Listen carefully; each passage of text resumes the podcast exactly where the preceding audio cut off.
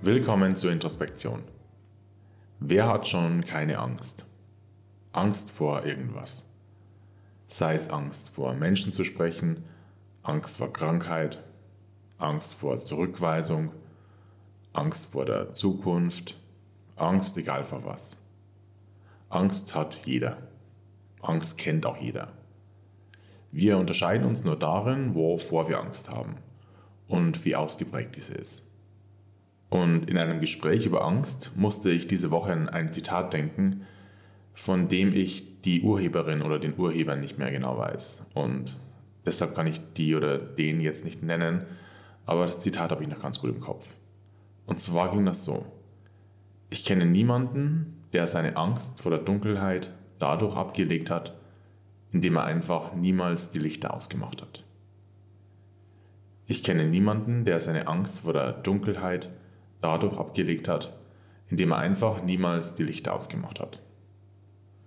Aus einer verhaltenstherapeutischen Perspektive könnte man formulieren, dass psychische Störungen im Kern das Ergebnis eines Vermeidungsverhaltens sind, beziehungsweise einer Vermeidungsreaktion. In der Verhaltenstherapie gibt es deshalb auch das Verfahren der Exposition. Das nennt man auch Konfrontationstherapie. Und diese Konfrontationstherapie die setzt man unter anderem bei Panikstörungen ein, bei generalisierter Angststörung oder sozialen Phobien. Was all diese Erkrankungen gemeinsam haben, ist, dass bestimmte Situationen unangenehme körperliche und psychische Symptome auslösen. Zum Beispiel bei der sozialen Phobie, wenn man in Menschenmassen ist oder auch vor anderen sprechen muss. Und ganz im Sinne der vorhin genannten Grundannahme der Verhaltenstherapie dadurch, dass wir dann diese Situation als Angst vor diesen körperlichen und psychischen Symptomen vermeiden, entsteht dann dieses Spannungsbild der psychischen Erkrankung.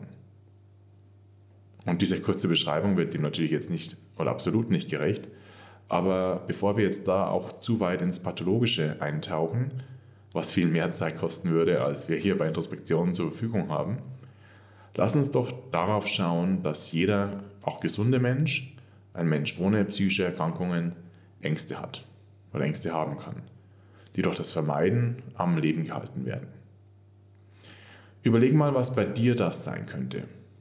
Vielleicht nimmst du dieses Ziel der Selbstbeobachtung auch in diese Woche mit. Gibt es Situationen oder Dinge, die du immer lieber vermeidest und du da etwas Angst davor hast? Ein mulmiges Gefühl, etwas Krummeln im Bauch, ein bisschen nervös wirst oder Schwindel erfährst. Unangenehme Wahrnehmungen, die du nicht haben möchtest und deshalb vermeidest. Daraus entsteht dann eine Art Teufelskreis, der die Angst aufrechterhält, weil die Angst vor dem Erleben dieser unangenehmen Emotionen und körperlichen Symptome zur Vermeidung dieser Situation führt. Und dadurch bleibt diese im Grunde unbegründete Angst oft bestehen. Sie verfestigt sich. Durch die Konfrontation wird dieser Teufelskreis durchbrochen. Wir lernen dabei auch, dass die Situation in den meisten Fällen gar nicht so schlimm ist, wie wir immer dachten.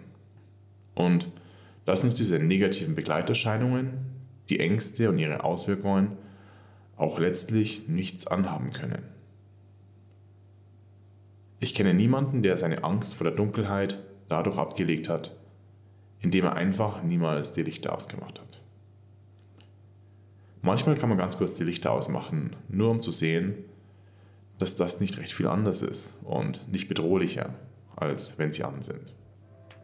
Alles Gute.